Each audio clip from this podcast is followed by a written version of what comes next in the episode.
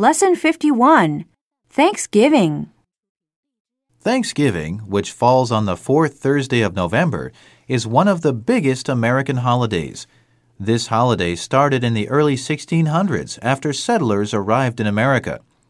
These people, who came from Europe, didn't know how to survive in the wild new country. Luckily, they met some friendly American Indians who showed them how to hunt turkeys and grow corn. In the fall, after the harvest, the settlers had a great feast. They invited the Indians to thank them for their help.